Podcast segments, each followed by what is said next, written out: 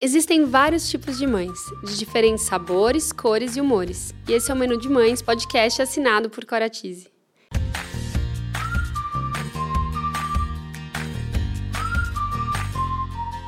Eu sou a Cora, mãe da Teodora, trabalho há mais de 10 anos no mercado infantil e sou idealizadora do Menu de Mães, onde vou compartilhar com vocês experiências, aprendizados, através de reflexões, entrevistas e bate-papos, para trocarmos muitas receitas. Bem-vindos a mais um episódio do Menu de Mães. Bom, no cardápio de hoje, eu vou começar apresentando a minha entrevistada. Eu achei melhor começar diferente, porque foi através dessa minha entrevistada que surgiu esse assunto que eu achei tão pertinente, tão importante trazer aqui para o menu para a gente conhecer mais desse universo. É, bom, eu estou aqui hoje com a doutora Tatiane Bolt. Ela é mãe da Laura e da Rita, médica ginecologista, obstetra e que cuida das mulheres em diferentes fases da vida. Ela, ela procura ajudar a viver com mais saúde e bem-estar, e não somente com a ausência de doenças. E é isso que eu acredito. E nesse bate-papo, quando eu a conheci, eu fui assim, eu fiquei muito impactada, além da história pessoal dela, com o objetivo dela no trabalho, com o propósito dela. E eu achei isso muito interessante. Eu achei que era super válido trazer aqui para vocês é, um pouco mais sobre esse assunto. Né? A doutora Tatiana ela trata de diversas mulheres, né? É, mas ela tem um olhar especial para mulheres que têm algum tipo de deficiência. Né? E eu acho importante falar disso, porque nós mulheres sabemos da necessidade de um acompanhamento periódico com ginecologista de confiança ou com qualquer outro médico, né? É, porque é sempre importante a gente estar tá olhando, se prevenindo, né? É, investigando é, tudo na hora certa, né? Mas tendo esse olhar. Mas conversando com ela, a gente eu percebi, né, algo que eu não sabia, que as mulheres que têm algum tipo de deficiência talvez não tenham esse mesmo olhar. Hoje eu acho que está cada vez mais inclusivo, sim, mas ainda assim é, a gente tem que andar um pouco mais rápido. Eu acho que essa conversa vai trazer um pouco desse, né, desse conhecimento aqui para gente. É, bom, a filha dela, Laura, acho que é importante falar disso também. A filha dela, Laura, ela sobreviveu a um câncer e, como sequela, ela se tornou cadeirante. Essa experiência pessoal que a doutora Tatiane viveu aproximou muito ela desse universo né, da inclusão.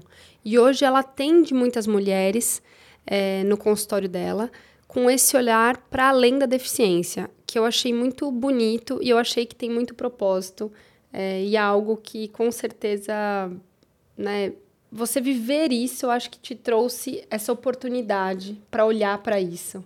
Coisa que você, talvez, né, você vai contar um pouco aqui, mas pelo que a gente conversou, é, não foi preparada dessa forma na hora da sua. É, da, na universidade, enfim, né, no, no acadêmico. Então, acho que é muito importante é, saber dessa informação.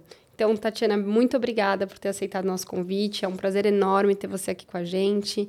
É, eu estou muito feliz com esse papo. Eu vou aprender muito também, é, porque com certeza naquela conversa que a gente teve eu já aprendi em tão pouco tempo. Então hoje eu estou muito feliz porque eu adoro aprender com os meus entrevistados. Obrigada, viu?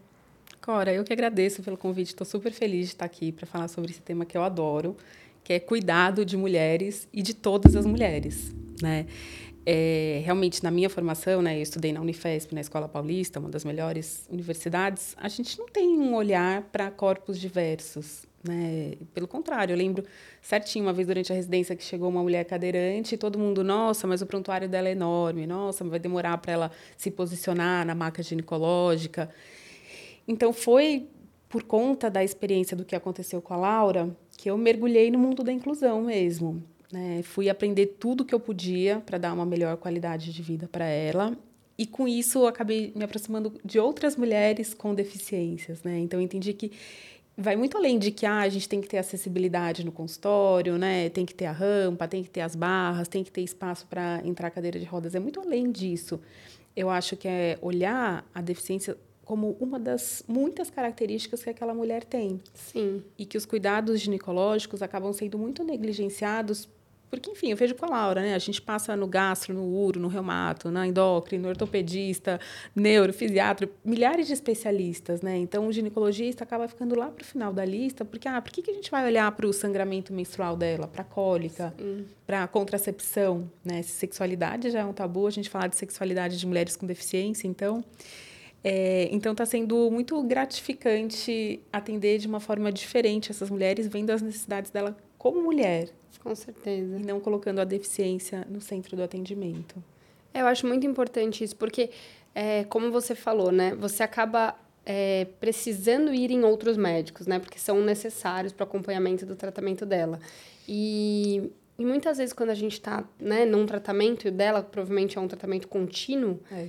É, você acaba se voltando sempre para isso. E aí você, você falar com especialistas, eles foram sim é, treinados, né? Para atender daquela forma.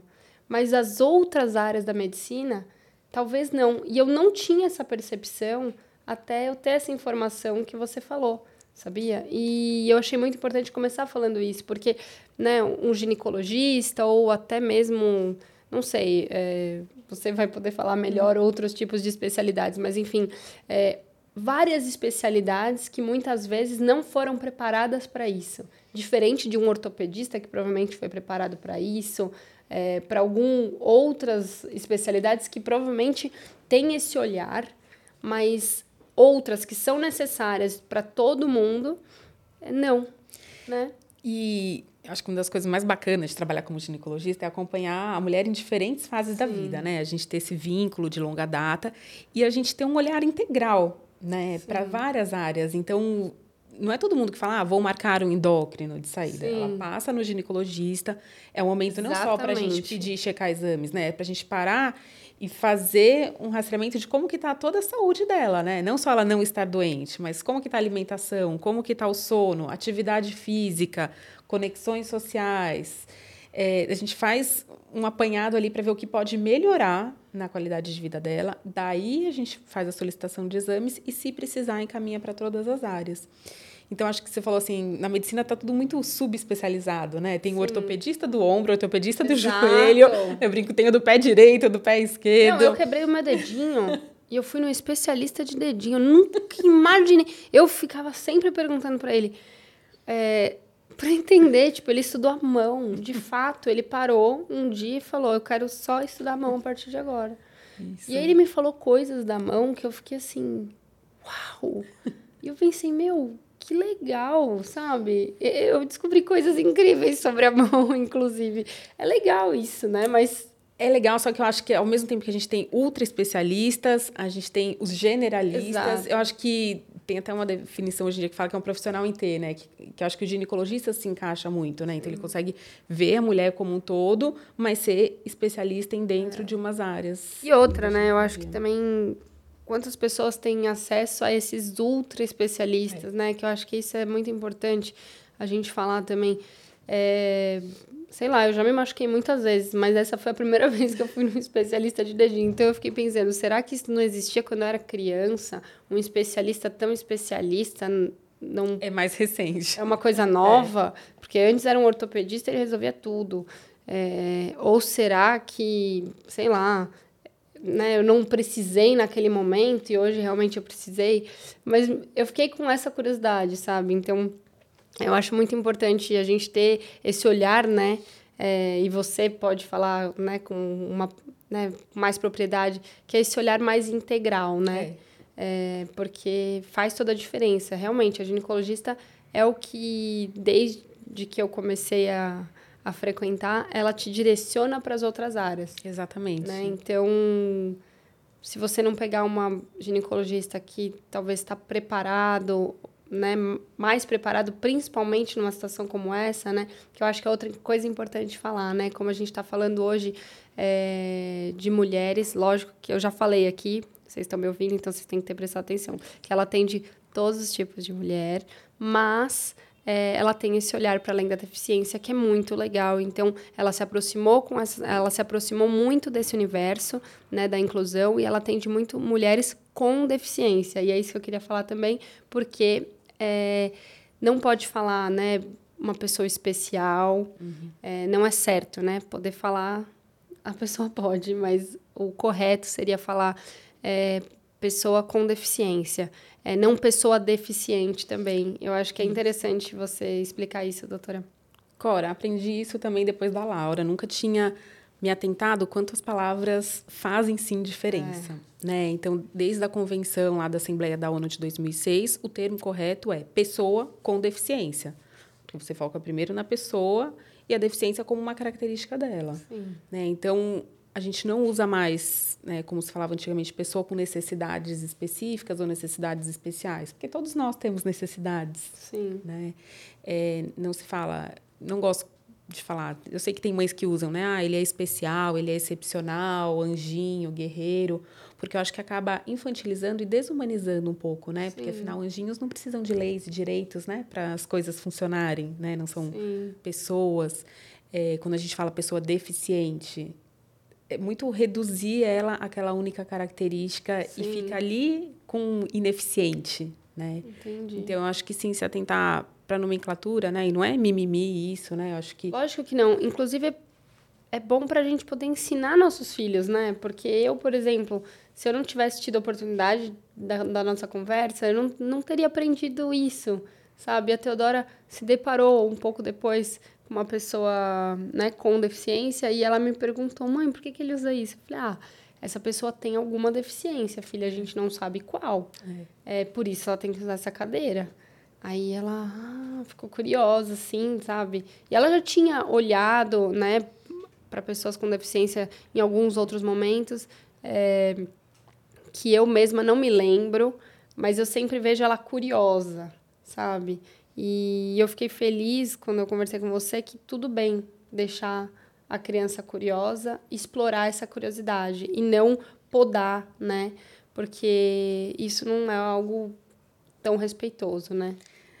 Tudo ótimo. Principalmente deixar, se a pessoa perceber. É, tudo ótimo deixar ela ter curiosidade. E reparo muito que muitas vezes as pessoas vêm e me, per me perguntam em vez de perguntar para Laura. Eu falo, não, pode perguntar para ela. Né? Pergunta coisas básicas. Ah, qual o nome dela? Qual a idade? Falo, pergunta para ela. Como se a pessoa com deficiência não fosse capaz de responder a essas perguntas. Sim. Né? Então, eu lembro quando a gente recebeu a notícia, né, que a Laura ia ser uma usuária de cadeira de rodas, eu fiquei pensando, nossa, onde a gente entrar, todo mundo vai olhar, né, porque chama atenção. E a cadeira dela é toda enfeitada das princesas, né, então chama atenção mesmo. E hoje eu acho ótimo quando a gente entra em algum lugar e todo mundo olha mesmo. Porque tem muitos estabelecimentos que têm degraus, né, que não é adaptado. E eu acho assim, ó, olha, tem sim pessoas com deficiências ocupando todos os lugares, então adaptem seus, seus estabelecimentos que a gente vai vir aqui. Né? Eu acho que antigamente era muito mais comum essas pessoas ficarem só dentro de casa. Então, para que, que os lugares vão se adaptar se as pessoas com deficiência não frequentam os espaços? Né? Então, eu quero sim que olhem, que aprendam, é, que vejam que todo mundo é diferente. Com certeza. Isso é muito importante. E, bom, Tati, aí eu queria saber, né? Posso chamar de Tati? Claro, chamar de doutora claro. Tati. Não, Tati. bom, doutora, é, uma coisa Tati, que eu acho importante... uma coisa que eu acho importante é, falar aqui é como foi para você, né? Começar a ter esse olhar diferente. É, a gente já sabe que você começou a ter esse olhar é, através da experiência que você vivenciou com a Laura, né, que você vivencia até hoje, graças a Deus. Mas quando você despertou isso em você, né, esse propósito de, de ajudar através da sua experiência, né? Cora, eu acho que foi muito difícil para mim, como médica, me ver no papel de paciente junto da Laura. Por quê? A gente teve acesso a ótimos especialistas, né? Quando a gente descobriu que ela estava com câncer, enfim, ia precisar de todo o apoio de várias especialidades, eu busquei o melhor de cada área para ser atendida. Mas eu vi que a parte técnica nem sempre anda junto com a parte humana. E isso me doeu muito como médica, né? Ver assim, olha, aquele cara é o melhor nisso, mas você vê que a pessoa não consegue cuidar, né? Então, acho que eu sempre tive um atendimento muito cuidadoso como médica, de escutar muito a paciente, de entender que ela é especialista na vida dela e eu estou entrando naquele momento ali. É, mas depois de passar com a experiência com a Laura, eu acho que eu apurei ainda mais essa escuta né, e esse cuidado é, com outras mulheres. Não, e assim, me choca um pouco pensar, né? Que você teve que passar por uma situação, né, por uma situação dessa, que não foi tão humanizado esse atendimento, porque assim, câncer, assim, já é algo que a pessoa tem que ter um cuidado mais humanizado, por favor, né? É o mínimo que a pessoa uhum. tem que oferecer a mais numa situação como essa de acolhimento com um paciente e com a família, né?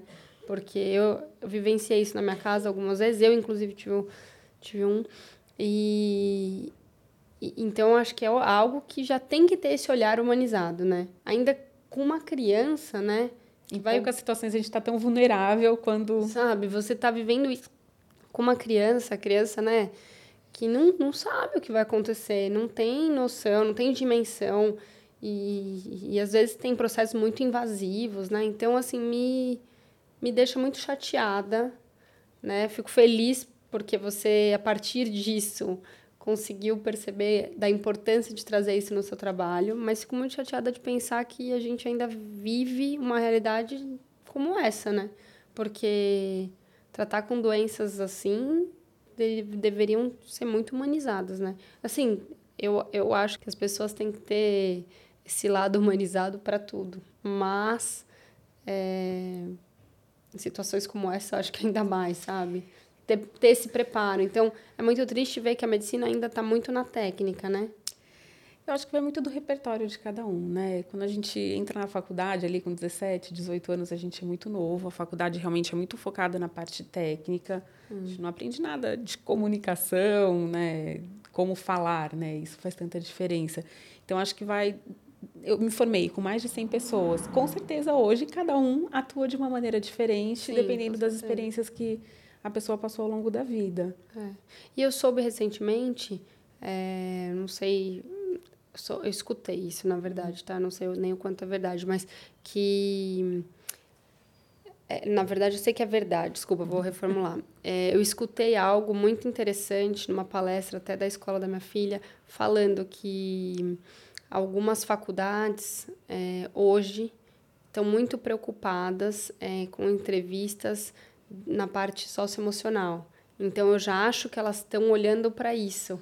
Né? Então, eu já achei muito interessante. E uma das que citaram foi o Einstein, é, né? É. que tem a escola de medicina hoje no Einstein. Então, eu achei muito legal, porque precisa ter esse olhar, sim. E porque a classe médica é uma das que mais sofre de burnout, dependência química, outros transtornos. É, né? Então, é muito importante, desde a época da nossa formação, a gente se atentar para outras habilidades que não o conhecimento técnico. Com certeza. É. Ah, vai contribuir não só com os seus atendimentos, mas com você mesma, né? Saber é. o limite de cada um. É...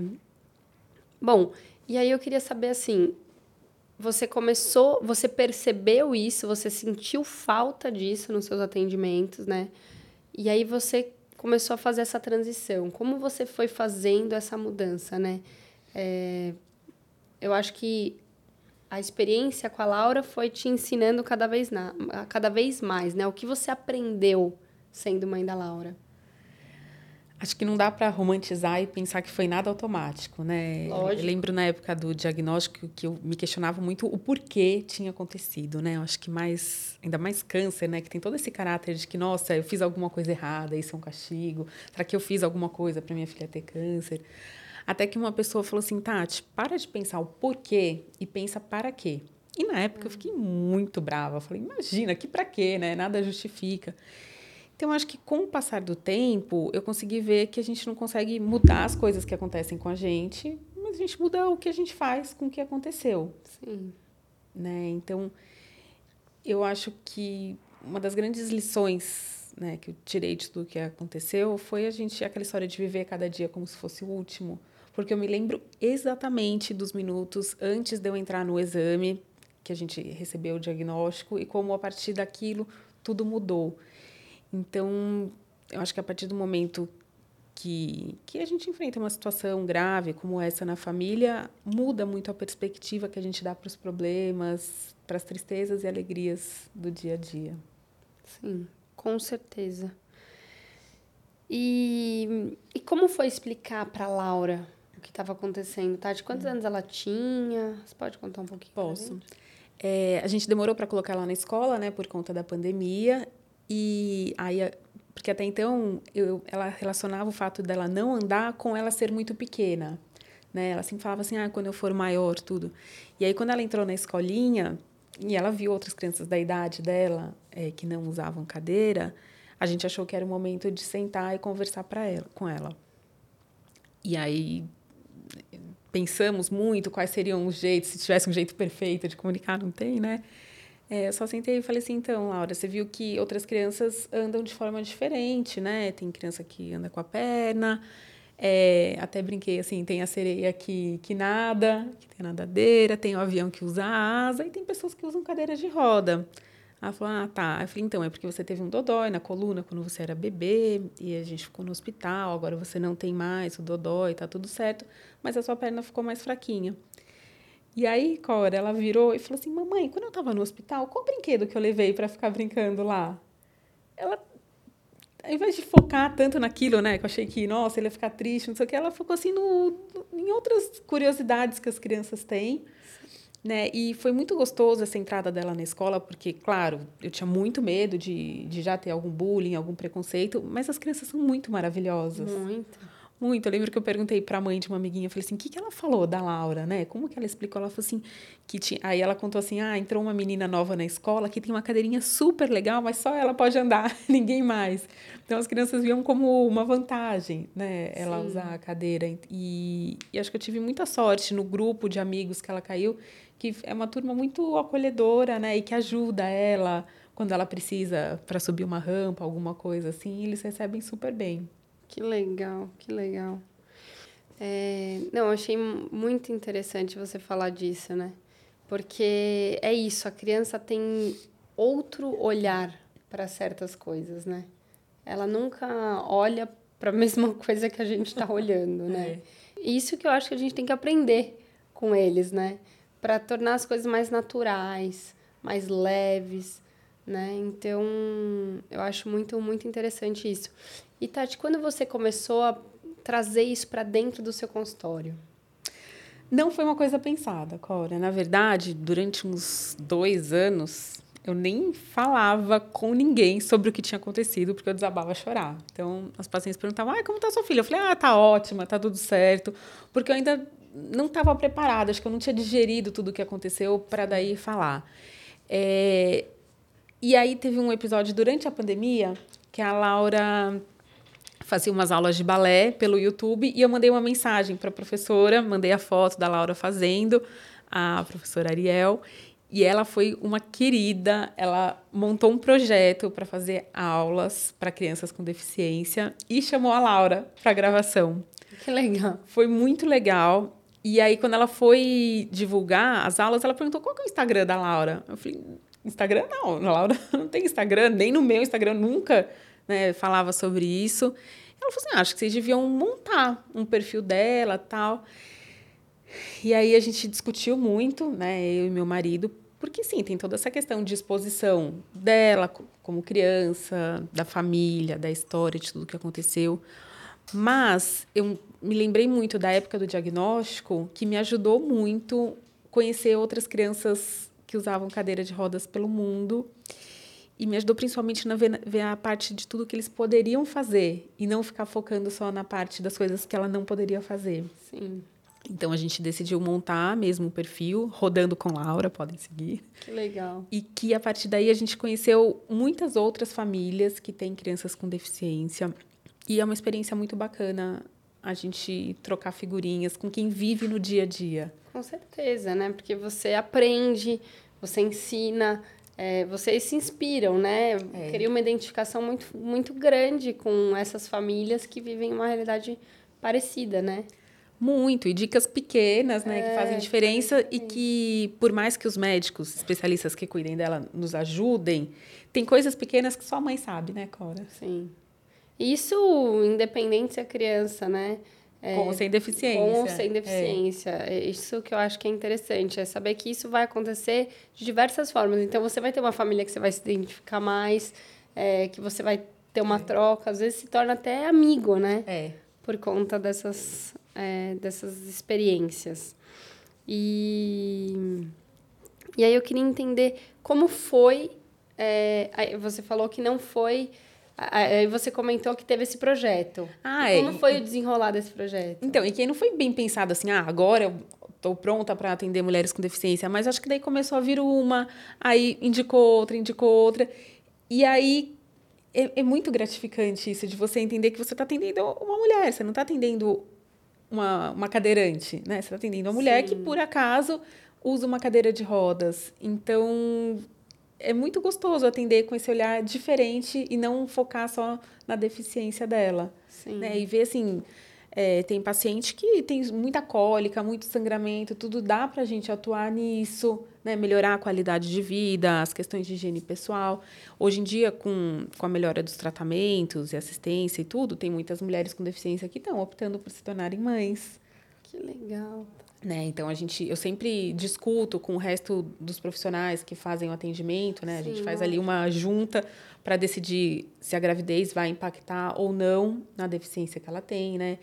Uma dificuldade muito grande é que não tem muitos estudos científicos que incluam mulheres com deficiência, Cora. Né? Eu sou bem nerd, gosto de fazer tudo bem baseado em evidências e levantar os últimos artigos. E a gente vê que na maioria dos estudos não é que eles excluem mulheres com deficiência, mas também não estão ali incluindo, né? Não tem uma diversidade. Então depende muito da experiência de cada profissional no atendimento, né? Cada caso é único. Né? Então eu gosto muito de ter essa troca com neurologista, ortopedista, com os outros colegas que fazem o atendimento, para a gente esclarecer para ela se uma gravidez vai ou não impactar a deficiência que ela tem e o que a gente pode fazer para garantir uma gestação mais saudável. Entendi, que loucura. É tanta informação para quem não vive, né? Com... Então, assim, vai me surgindo várias perguntas, assim, é, de como, é, como você se preparou para atender, assim, de forma prática no consultório, né? Porque é isso que você fala, para ter a inclusão precisa ter também um deslocamento para a pessoa, sei lá, Estou é, pensando aqui num, né, num toalete que a pessoa possa. É, a gente fez uma reforma no isso, consultório. Né? Eu queria saber se, se também impactou dessa forma. Sim, a gente fez. É, tem três salas no consultório, uma delas tem acessibilidade para cadeirantes.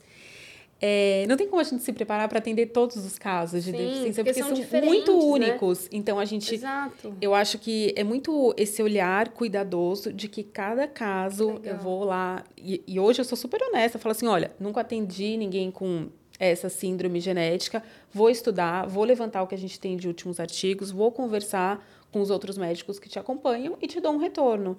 Né? Acho que é uma coisa que no começo da carreira a gente tem muita vergonha né? de falar, ah, eu não sei isso. Não, hoje super tranquilo, né? As mulheres sabem. Quem tem uma deficiência sabe que é um caso único, né? E eu super acostumei, quando eu vou passar a Laura com um novo profissional, por exemplo, eu já mando um resumo do histórico no dia anterior para ele, porque eu sei que não é um caso comum, né? O câncer dela tinha uma localização muito específica dentro da coluna, então ela tem uma lesão medular que é parecida com quem tem mielo meningocele, mas não é uma mielo. Né? Então, eu também tenho esse cuidado de quando eu vou passar num novo profissional, já mando o histórico, que daí a pessoa já estuda, já sabe certinho o que é. E, e vai dar o melhor atendimento para ela. Então, eu tenho esse cuidado também quando eu vou atender, explicar: olha, é a primeira vez que eu estou atendendo com essa síndrome genética que você tem. Vou fazer o levantamento da literatura, vou discutir com os colegas e aí a gente conversa qual a melhor conduta para o seu caso. Legal. Eu, eu, assim, caiu algumas fichas para mim. Uma delas foi que não é necessariamente que você vai se preparar para tudo que você vai, né? É, não, é, não necessariamente você vai se preparar para tudo que, você, que vai chegar em você, mas que quando chegar, você vai, ser, você vai ter esse olhar, né?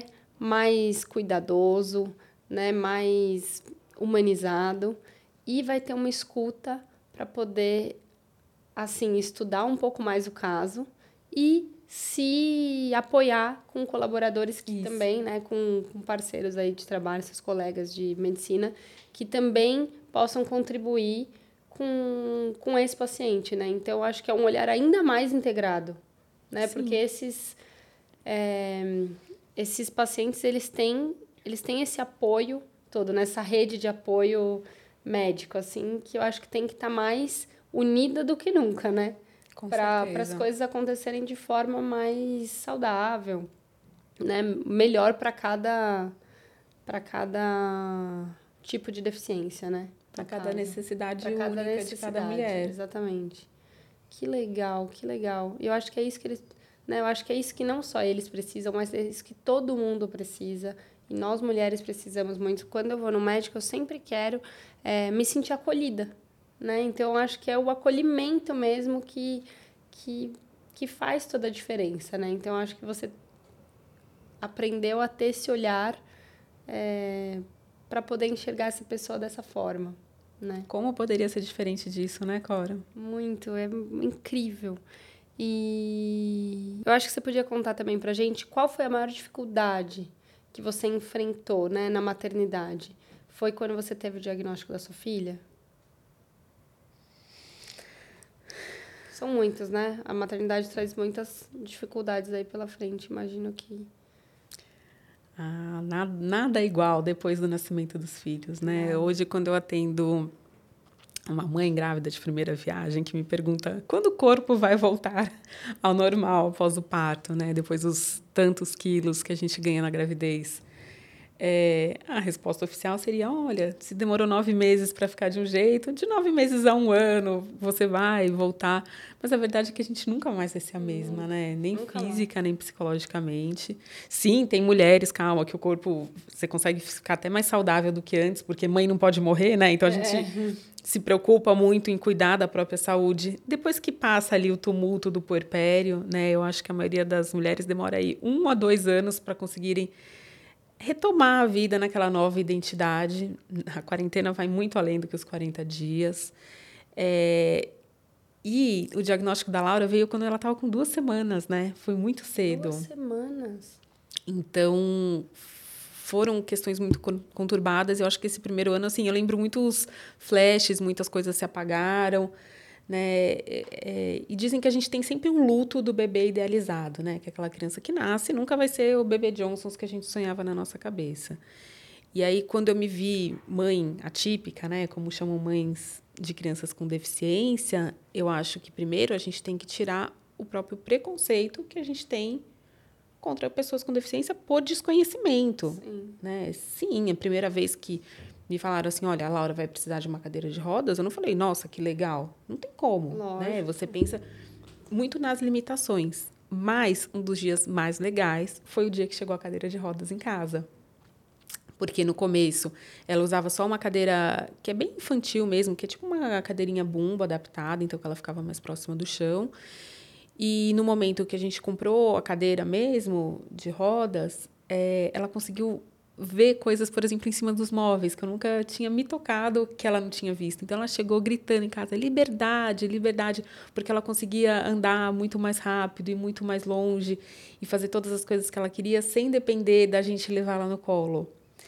Né? Então, acho que desconstruir é, o capacitismo, né, que é o preconceito contra pessoas com deficiência, que existia assim dentro de mim, não tem como, né? Não tem pensar assim, ah, que legal né? Eu quero ter uma filha com deficiência. Ninguém pensa isso, né? Eu vi até na bio de uma do, do Instagram, esqueci o nome agora do arroba, mas era a mãe que todo mundo admira, mas que ninguém quer ser, né? Então acho que a primeira dificuldade foi essa de desconstruir dentro de mim tudo que eu pensava, né, das limitações dela e ver tudo que ela vai poder fazer. Sim. E ver a, a deficiência dela como apenas uma das muitas características que ela tem. Sim. E esse você com certeza foi o momento mais desafiador, né? Porque é desconstruir algo, né? É. Mas aí a partir do momento que virou essa chave, eu brinco que antes eu desabava a chorar quando eu ia contar, hoje eu encosto do lado de uma desconhecida, igual eu fiz com você, né, é. né, agora. E já falo, então, sabe que eu tenho uma filha, Laura, aconteceu isso, isso, isso?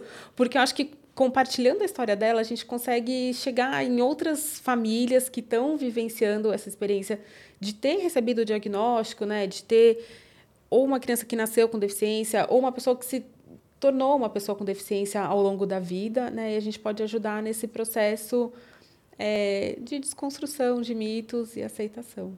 É, é muito, muito curioso, assim.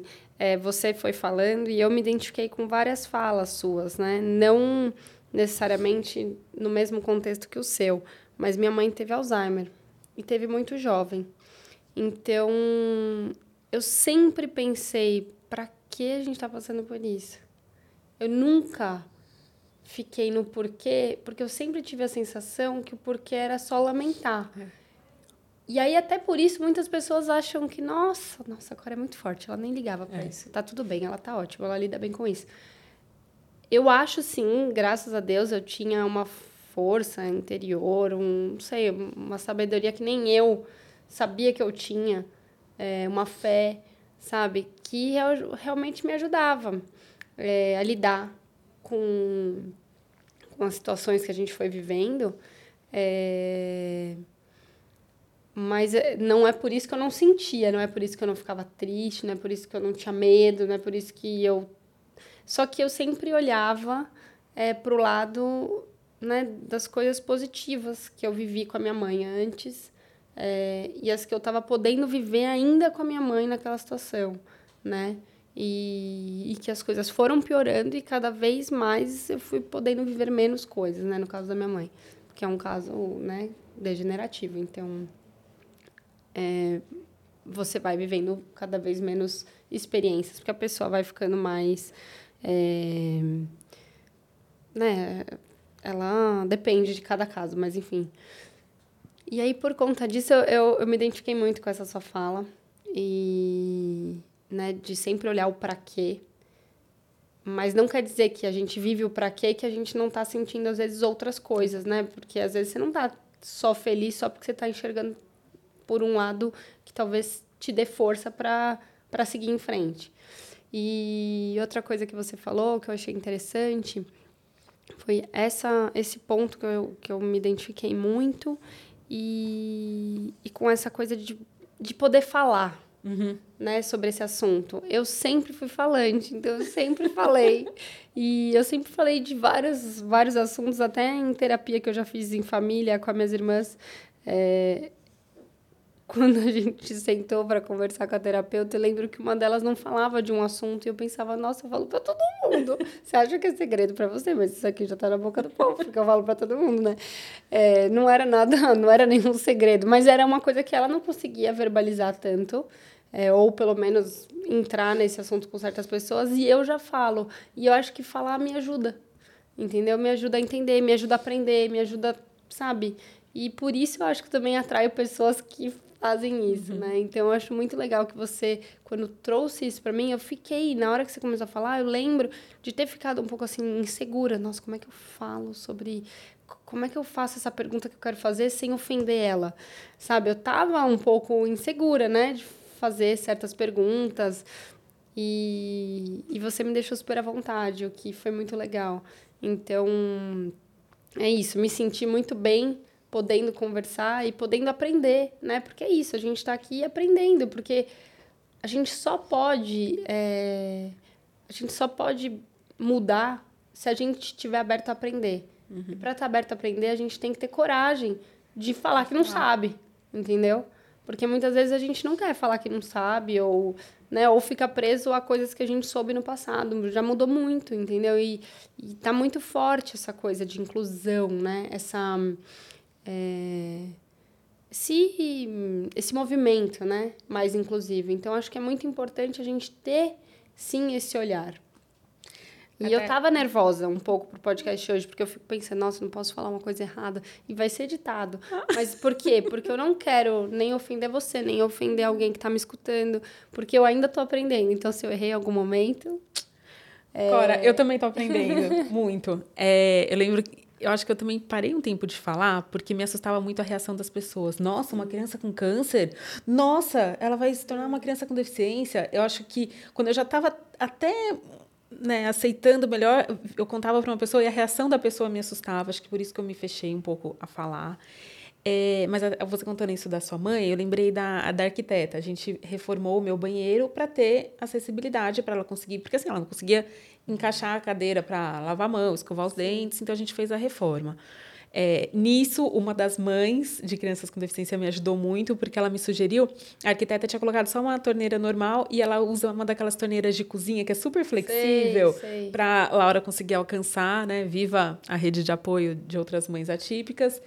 E aí ela falou assim, Tati, eu comecei a reparar nas outras casas que eu faço a reforma que realmente não entra uma cadeira de rodas no banheiro. Só que todos nós estamos sujeitos a ter um acidente, quebrar o pé precisar da cadeira de rodas né, é igual você falando da sua mãe, muitas vezes é, mais para frente a gente vai precisar Sim. também de alguma questão com mobilidade e que todos os espaços já deveriam ser planejados para atender pessoas diversas. Sim. Né? Não é só um, é uma pessoa que usa cadeira de rodas. Quando a gente está com um carrinho de bebê, a gente não consegue passar em degrau. Idoso tropeça muito. Muito. Né? Então, é uma coisa que não, deveria ser mãe, pensada para todo mundo. Ela teve várias questões, né? Porque chegou um momento que para, sei lá, a gente ia num restaurante, não era às vezes tão simples. E ela caminhava, mas muito devagar. Sei lá, vou dar um outro exemplo que eu acho que é até melhor. A gente uma vez foi ficar num hotel e o hotel só tinha banheira. Como é que eu ia pôr minha mãe lá dentro? Às vezes eu falava, mãe, levanta a perna. Mãe, vamos levantar a perna agora. Mãe, um, dois, três, vamos levantar a perna. Ela levantava, sei lá, o, o braço, sei lá. Sabe? Aí eu pensava, falava, gente do céu, como que não tem um, um chuveiro aqui? Todos sabe? os lugares deveriam ser um, pensados para um todas as pessoas. Um apoio para ela sentar, de repente, né? Não necessariamente ela precisava sentar todo banho, mas é, a banheira era perigoso, eu tinha medo que ela escorregasse, sabe? Enfim, realmente não, não é pensado em certos lugares, né? E, e, e faz diferença, né? E a gente só sabe disso depois de alguma situação. Tipo, depois que eu peguei um banheiro assim, eu falei, nossa, no próximo hotel eu vou olhar se é banheiro, se tem chuveiro. Porque eu não me atentei naquele momento, porque até então as coisas não, não precisavam daquilo. E de repente passou a precisar. E a partir do momento que você passa a precisar, e você vai viver muitas coisas assim. Hoje, você já sabe o que precisa para esse momento que você está vivendo. Daqui a pouco, às vezes, você já vai ter uma noção, mas às vezes você vai descobrir uma coisa nova que você ainda não viveu. E aí vai falar, nossa, para isso eu preciso disso, né? E só que eu acho que precisa, do mesmo jeito que precisa ter médicos com esse olhar, precisam ter arquitetos com esse olhar também, é, para estabelecimentos, enfim algumas coisas já são obrigatórias, mas outras deveriam ter esse olhar, né? Espero que sim. É. E tem a, assim, é, a gente até falou da Disney, né? É. Antes de começar, que eu estava viajando e a doutora Tati falou, ah, adorei acompanhar. Enfim, ela comentou, né? A gente comentou o quanto a Disney é inclusiva, né? E como isso é, é bacana, Fantástico. né? Primeiro que lá a Laura vê muitas outras crianças com deficiência, coisa que aqui no Brasil é super raro da gente encontrar crianças, né? Acho que adulto Sim. até a gente encontra mais por aí. Ela sempre repara, ela sempre olha e aponta: olha, mamãe, ele usa cadeirinha. É. Ela aponta, mas lá na Disney, um dia ela virou e falou assim: nossa, mamãe, aqui não tem degrau, né? Que legal. É uma coisa que outras pessoas não reparariam. Você sabe que eu, eu não, não, não fiz um vídeo disso, que eu achei que não, não era certo, mas enfim. Eu tava no Animal Kingdom e tava tendo uma excursão só para cadeirantes. Que bacana. Eram muitos cadeirantes, muitos. Eu achei aquilo incrível. E eu pensei, meu Deus, quanta gente! Era muita gente. Muita, muita, muita gente. E tem até um nome, essa ONG. Eu posso depois até te falar. Nos Estados é, Unidos eles têm várias coisas super bacanas. Achei super legal. É. E aí elas me contaram que é, essas ONGs elas fazem esses passeios, né? Eles, eles promovem esses passeios e aí levam os cadeirantes e aí eles podem entrar nos brinquedos, né? A maioria pode participar, então vai por uma fila diferente, é, né? Não, não sei como é o momento, mas geralmente eles têm tudo isso preparado. Então eu achei tão legal, né, poder viver aquilo. Eu me emocionei assim de pensar, nossa, que legal, né, saber que eles podem estar tá fazendo a mesma coisa que eu estou fazendo aqui com a minha filha. Isso é tão legal, né?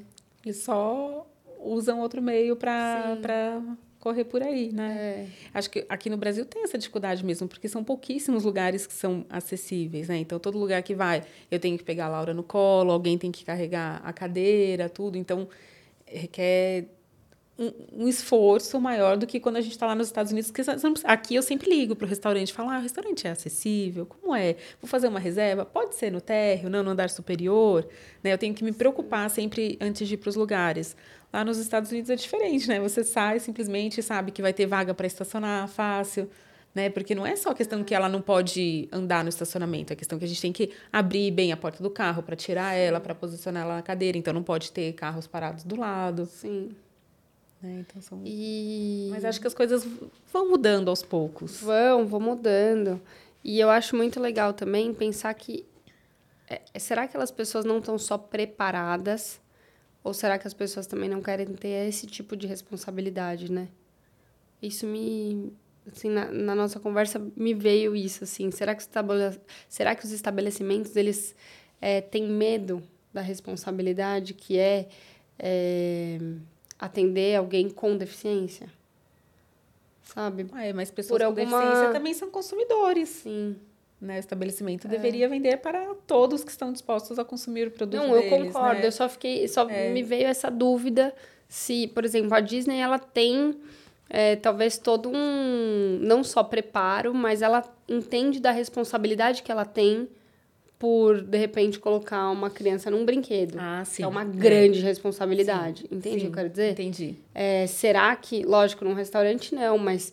É, num parque, por em exemplo. Em qualquer é. outro lugar, eu não sei como funciona é, passeios aqui que incluam isso. Eu acho que a, a responsabilidade é tão grande que às vezes as pessoas ficam com medo porque não conhecem. Porque desconhecem o, né? Ou fazem pela metade, né? Que acontece muito aqui. É, teve um episódio que teve um, um shopping Essa é a minha no pergunta, Natal. Você entendeu, não? Entendi. Um, um, shopping fez é, a montagem de Natal deles e colocou que ia ter um brinquedo inclusivo, que ela poderia. Era um balanço que ela poderia entrar com a cadeira. Fui lá, super feliz, né? Vamos pro shopping, Natal. E aí chega lá, eu falei, então, ela quer ir nesse balanço, né? Aí a pessoa que estava lá falou: peraí, eu vou chamar outra pessoa. Aí chamou outra pessoa, a pessoa não sabia como prender a cadeira de rodas no balanço. Aí chamou o bombeiro, que também não sabia. Então, no fim, assim, a pessoa que foi fazer a montagem se preocupou em parecer inclusivo e colocar o brinquedo, mas ninguém tinha treinamento para usar o brinquedo. ou falta treinamento, ou falta o preparo, é. ou falta o conhecimento, né? É. Às vezes a pessoa, ah, isso, isso é um absurdo, né? Então é Você... politicamente correto falar que é inclusivo, ah, mas na prática não era. É. Por isso Ai, que eu faço questão de sair e levar a Laura em todos os lugares, Sim. mesmo que eu tenha que carregar ela, carrego a cadeira, para ver que ela vai ocupar assim, os espaços que os estabelecimentos têm que se preparar para receber, né? Essa é a minha esperança. Principalmente se tiver esse olhar, né? Por isso é. que eu é. acho que é sempre importante a gente pensar que se alguém tiver esse olhar dentro, né? É, dentro de cada área, né? As coisas vão melhorar, né? Eu acho que isso é muito importante. Eu fiz uma vez um podcast com uma pessoa que tinha nanismo, uhum. né? Com a mãe de uma de uma garota que tinha nanismo e ela também comentou várias situações que ela vive que são difíceis porque, né, por conta do nanismo ela tem dificuldade para ir ao banheiro sozinha num estabelecimento, Sim, porque nem todo lugar tem um banheiro infantil, né? E como faz diferença, né? Muito. Né? Para as crianças mesmo, eu acho que fazem diferença. Dá mais liberdade para a criança, né? Dá mais autonomia. Ela comentou várias coisas. Ela fala pia, enfim, várias é, situações. Ó, uma coisa que eu acho que é importante, né? Como a gente estava falando muito da profissão. É, você acredita que é necessário uma abordagem diferenciada durante o período de estudo? Para que esses médicos, né, que estão em formação, tenham é, um olhar é, diferenciado? Com certeza, com, com, certeza. Até estava discutindo esses dias com um amigo meu que a gente estava assistindo uma aula né, de medicina fetal e que a gente coloca muito os casos como normais e alterados, normais e alterados. E assim, quando a gente faz um, uma ultrassonografia de um feto que tem uma alteração, né? Eu acho que a gente já coloca muito esse peso de que assim ele é doente, ele é patológico, ele é alterado, mas ele é, pode ser apenas uma variação da normalidade. Né? Então, eu me atentei muito para esse termo, assim, porque quando eu faço ultrassom, a gente aprende a falar isso assim: ah, esse exame está normal, esse exame está alterado. Mas as crianças são diversas, né? Uma criança que nasce com uma malformação congênita, ela é diversa, né? E a gente coloca esse carimbo de normal e anormal. E isso pesa muito na aceitação do casal. Né? Então, acho que esse cuidado de entender a diversidade dos corpos faria diferença na, na formação técnica do médico. Super. Super. É, a TT, ela nunca. Ela sempre foi uma criança baixo peso. E. Em relação a um padrão Exato, estabelecido. Exatamente, em relação a um padrão. E aí, isso sempre me deixou assim. Eu sempre fiquei calma porque ela é, tem saúde. Né? Claramente eu vejo que ela não é uma criança que fica toda hora doente. É, então eu, eu me apego a isso, sabe? Eu penso, ela não é uma criança que fica muito doente, ela é uma criança que né, tem saúde para várias outras coisas, mas ela é sim menor. E, sabe? E só que alguns médicos, né, não, não, não falam dessa forma. E aí, quando eu tenho que ir em alguns médicos que falam, né, muito do peso dela, eu fico sempre muito atenta. É algo que eu me preocupo muito, me preocupo desde que ela tá na minha barriga, porque isso foi descoberto na barriga já. Uhum. Né? Ela nasceu uma criança pig. Então, eu sempre fico um pouco, sabe, isso mexe comigo, né? Toda vez que a gente fala. E aí, quando alguém fala, é, nossa, como ela é alta, como ela é grande, eu penso, Iba! Ótimo. Eu penso, não sei se ela é muito, mas a pessoa tá achando que é, tá bom, sabe? Porque é isso, a pessoa sempre. Eu acho que é importante falar, porque eu tenho que entender a realidade, eu tenho que aceitar e entender e ver como eu posso ajudar minha filha. Mas é, realmente incomoda, porque é sempre falado de uma forma, né? Como se fosse uma doença, é, não só uma variação da normalidade. Exatamente, sabe? Então, isso me dá um pouco de. de né, dá um incômodo, assim, né? Se pensar. Tipo, será que eu posso fazer alguma coisa que eu não tô fazendo, já que é uma doença, né? Ainda mais quando a gente está grávida e o bebê está pequeno, dá a impressão ah, que, que você está sendo fazer? incapaz de é. nutrir o bebê dentro que da barriga. Eu... E, e eu fui, e eu fui, mas eu precisava entender se eu podia fazer além ou não. No meu caso, eu não pude fazer. E, e foi muito melhor quando eu aceitei que eu não pude, porque estava além de mim. Eu não tinha o que fazer. Eu fiz tudo que me mandaram. Né? Se tinha alguma coisa a mais, eu não desconheço, mas eu fiz o que era possível. Então, assim, tá tudo bem também que eu, que eu fiz até onde eu pude, entende? Porque a gente tem que entender as nossas limitações também, né? Sim. É isso, eu tento né? Eu me preocupo com a alimentação dela, eu faço tudo, mas ela não é uma criança que engorda. E talvez seja mais genético do que qualquer outra coisa. Só pequena de fábrica. Entendeu? Ponto. E, enfim, já tive que revirar ela, fazer várias coisas para entender se tem alguma coisa. Que é isso, eu faço o que eu tá ao meu alcance. Mas ainda assim, quando você escuta isso na medicina, de repente, uma fala, talvez, que poderia ser uma fala melhor, né? É. É... Você não está dando conta e seu bebê está pequeno. Exato. É. Aí você se sente meio, né? Agora que você falou das limitações, é, falei de algumas experiências ruins com profissionais, mas tive muitos bo muito boas experiências também, viva, vamos falar sobre é, isso. Lógico. E lembrei de uma fisioterapeuta que me falou essa frase assim, Tati, todos nós temos limitações. A da Laura é só uma limitação mais óbvia, física, que todo mundo olha e já Sim. sabe que ela tem a limitação. Mas, e as limitações psicológicas que a gente não vê? Quantas e quantas pessoas têm e não são vistas e são tidas como normais? Sim. Mas que todos nós temos as nossas limitações. Eu é. acho que isso também me ajudou muito a entender o cenário e que talvez a dela, por ser uma limitação óbvia, seja mais fácil para ela lidar do que pessoas que têm limitações não visíveis e que não admitem isso. Você sabe que eu tenho, né, como se fosse até um parente nossa, eu chamava de tio. Ele faleceu. Ele teve depressão muito jovem. Muito jovem, assim, acho que era 30 e poucos anos. E ele viveu assim ao longo de toda a vida. Toda a vida. Teve filhos, casou, tudo e continuou desse jeito, né? E meu pai era muito próximo dele. É... E esse tio, ele, ele já falou uma vez que ele preferia ter uma doença visível ainda mais naquele, né, naquela época que eu acho que as pessoas é, lidavam ainda menos, é, lidavam mais preconceito mais ainda. preconceito ainda com doenças psicológicas. Então assim, ele falava, eu queria ter uma doença visível porque o que eu tenho ninguém entende e é como se eu não tivesse direito de ter, porque eu estou inventando. Então, assim, ele sofreu muito, sabe? É, muito, muito, muito. E, e exatamente vai de encontro ao que você falou, né? Uhum. É, cada pessoa sabe das suas limitações, né? Porque é isso, às vezes parece que tá tudo bem, mas não tá tudo bem, né? Entendeu? Falando de deficiência. É só percepção. É... Como você vai perceber certas coisas, né? Se a pessoa tá andando, é... tem dois braços, duas pernas, então ela tá saudável, tá é, tudo tá certo. Feliz, tá tudo é. bem. Não.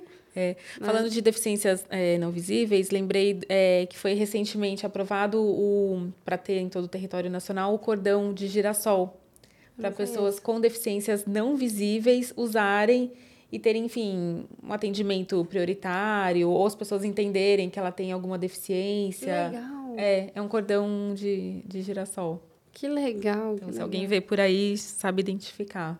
Muito legal. Uma coisa que eu acho que é importante a gente saber, né? Como você acha que compartilhando as suas. É, compartilhando a sua jornada com a Laura, você está ajudando outras famílias? Como você começou a perceber que você estava ajudando outras, outras pessoas através através né, da forma que você começou a compartilhar e falar mais sobre o assunto, porque eu acho que ajuda de diversas formas, né? Não só para a pessoa que está vivendo uma realidade parecida com a sua, mas com outras pessoas que às vezes estão tá enxergando a vida de outra forma, né? Cora, eu acho que compartilhando a história da Laura, uma das coisas que eu mais ouço, eu falo assim, nossa, mas ela é tão feliz. Né? Então, eu acho que ajuda muito a quebrar esse preconceito de que pessoa com deficiência é uma pessoa que só tem limitações, que só tem uma vida triste e pensar em tudo que ela não pode fazer. E ela pode fazer inúmeras coisas.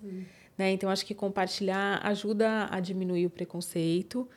É, e também compartilhar essa questão do atendimento ginecológico chama atenção para muitas mulheres com deficiência que nunca nem passaram no ginecologista. Né? Então, buscar que dá para não só em planejar gravidez, mas evitar a gravidez, que tem muita gestação não planejada também, é, melhorar as questões do ciclo menstrual, sangramento aumentado, cólica, coisas que podem acometer todas as mulheres, inclusive Sim. mulheres com deficiência, mas que muitas vezes não chegam a procurar atendimento, porque estão priorizando é, outros outras, áreas. outras áreas. Né? Então, acho que entender que dá para melhorar a qualidade de vida dessa questão também é uma mensagem muito importante de ser levada. Muito, muito importante. E o que você diria, né, para Tatiana, é, né, depois de toda essa sua bagagem, nessa experiência que você teve, o que você diria para Tatiana no início da sua carreira? Um dia de cada vez vai dar tudo certo. Boa, gostei. E como mãe? Um dia de cada vez vai dar tudo certo. É isso aí. Ô, Tati, e, e para as mães atípicas? É que conselho você daria nos cuidados, né? Como ginecologista? Cora, para toda mulher que se torna mãe, eu tento focar nela cuidar de si mesma para daí ela conseguir cuidar do outro. Mas é difícil cuidar de quem cuida, né? Porque Sim. quando a gente se torna mãe, a gente quer se doar integralmente para os cuidados da criança. E para crianças atípicas ainda tem toda uma questão de que tem uma série de fisioterapias, TO, fono, tem a briga com o convênio para ele cobrir, não cobrir as coisas, tomar decisões importantes, né? É, qual médico que vai fazer o segmento, porque sim, medicina não é matemática, dependendo do médico que você vai escolher, pode ter uma conduta diferente para cada caso. Então, é muito difícil. A gente vê que a taxa de divórcios é altíssima em quem se torna mãe atípica, porque muda muito a dinâmica de toda a família. Né? Então, é, um conselho importante, mas que é muito difícil. Se já tem divórcio mesmo. é, né? mesmo criança sem deficiência, é um conselho muito importante que eu sei que é muito difícil colocar em prática, é se cuidar, para daí você cuidar do outro, né? Muitas mães se sentem culpadas, né? Ah, eu vou deixar ele meia hora com alguém para eu ir para academia? Não, não posso, né? Tem que cuidar. Mas pensar que não é egoísmo, que na verdade, quando você está se cuidando, você vai conseguir cuidar melhor do seu filho. É difícil isso em prática. Eu sei que é mais fácil na teoria que na prática, mas é uma coisa que muda a chavinha. Sim. E, e para uma mãe gestante com deficiência? Né? Procurar uma equipe que vai ter esse olhar multidisciplinar. Né? A gente vê que tem uma taxa. No Brasil, 53% das gestações são não planejadas. Né? Quando a gente fala de uma mulher com deficiência, a gente não tem essa estatística, mas eu imagino que é um número maior, porque muitas vezes o profissional nem pensou em oferecer contracepção para ela, né? ainda mais se ela não frequenta o ginecologista regularmente. Então, o ideal é começar o pré-natal no planejamento da gestação, né, para ver se a gente tem que mudar alguma medicação que ela faz uso, para a gente otimizar, né, tem doenças que têm fases ativas e menos ativas, para a gente ver qual a melhor época para ela engravidar. Então, procurar um atendimento especializado e que se conversem entre as diversas especialidades para ela ter uma gestação mais saudável para ela e para o bebê. Legal. Não, muito bom saber. Porque eu acho que deve ter muitas dúvidas, né, em relação a, a uma gestante com deficiência, né? Muita, né? As pacientes que usam cadeira de rodas quando engravidam, elas recebem muitos comentários de pessoas surpresas com o fato dela estar gerando uma criança como se a deficiência a impedisse de ser mãe, né? Como se ela não fosse capaz de cuidar de outra pessoa. E super, a gente precisa fazer adaptação em casa como a gente precisa para mães e não mães, né? Ela vai conseguir cuidar do filho dela normalmente. Que legal. Muito bom isso. Bom, Tati, assim, eu tô muito feliz, né, de poder ter aprendido mais com você, entender um pouquinho mais desse universo que eu acho que tem ainda muita coisa para a gente aprender, né? Poder talvez conviver, né? Deve ser uma grande oportunidade de aprendizado, porque aí a gente realmente é, enxerga como a gente pode contribuir, né? Para é, para se tornar um mundo, ops, para se tornar um mundo cada vez melhor, né? É. E cada vez mais inclusivo. É, com a deficiência da Laurinha, como qualquer outra deficiência, né? Como a gente pode ajudar as pessoas de uma forma mais humanizada. Então, assim, agradeço muito o seu tempo, porque, gente, ela é ginecologista, né? Então, imagina, tem parto toda hora. então, assim, muito obrigada, né, por ter disponibilizado um tempo para estar aqui com a gente, é, por dividir uma história tão pessoal. Parabéns por estar fazendo esse trabalho, né, com tanto com a sua filha, que já é um trabalho que é, né, de, de, de ser uma mãe é, que está aí com a mente aberta, aprendendo, se desenvolvendo e ajudando ela a se desenvolver, né, que eu acho que é assim que a gente tem que ser, né, o nosso papel de mãe é sempre estar tá aqui para orientar, contribuir, né, no desenvolvimento desse ser humano, para ele se tornar alguém melhor, né, que possa contribuir aí com o mundo. Então, parabéns por estar tá fazendo esse trabalho tão bem com a sua filha, né? E, e ainda mais trazendo esse olhar para dentro do seu consultório, uhum. ajudando outras mulheres a se perceber como mulher, né? E a enxergar que também tem é, direitos de olhar para outros lugares que não sejam só para suas deficiências, né? É. Então, muito legal. Obrigada mesmo por estar aqui com a gente hoje. Fiquei super feliz com o convite, Cora. Foi uma delícia a conversa, muito bom. bom. É, eu acho que também contando a história da Laura, né, me veio essa vontade de falar muito, não só da questão da deficiência, mas de cuidados com a saúde da mulher também, com né? Então comecei até a escrever uma newsletter, quem quiser Legal. pode se inscrever. É verdade. Falo no Instagram, no YouTube. Eu acho que esse papel de comunicação em saúde é muito importante. Muito. Né? É, no começo eu achei que não era muito a minha função, mas entendo que numa época de tanta informação tem muitas fake news, muita desinformação. Então hoje eu vejo como uma missão mesmo também levar informações confiáveis sobre saúde da mulher para todo mundo viver bem e melhor, não só não viver doente, né? Dá para a gente Com ter certeza. um estado de bem-estar.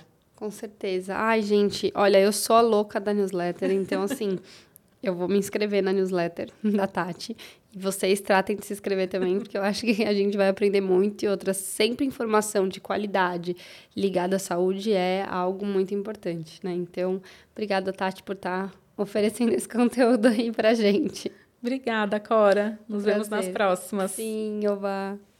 Se você gostou desse podcast, compartilhe com os amigos, não deixe de nos seguir e acompanhar todo o conteúdo que ainda vem pela frente.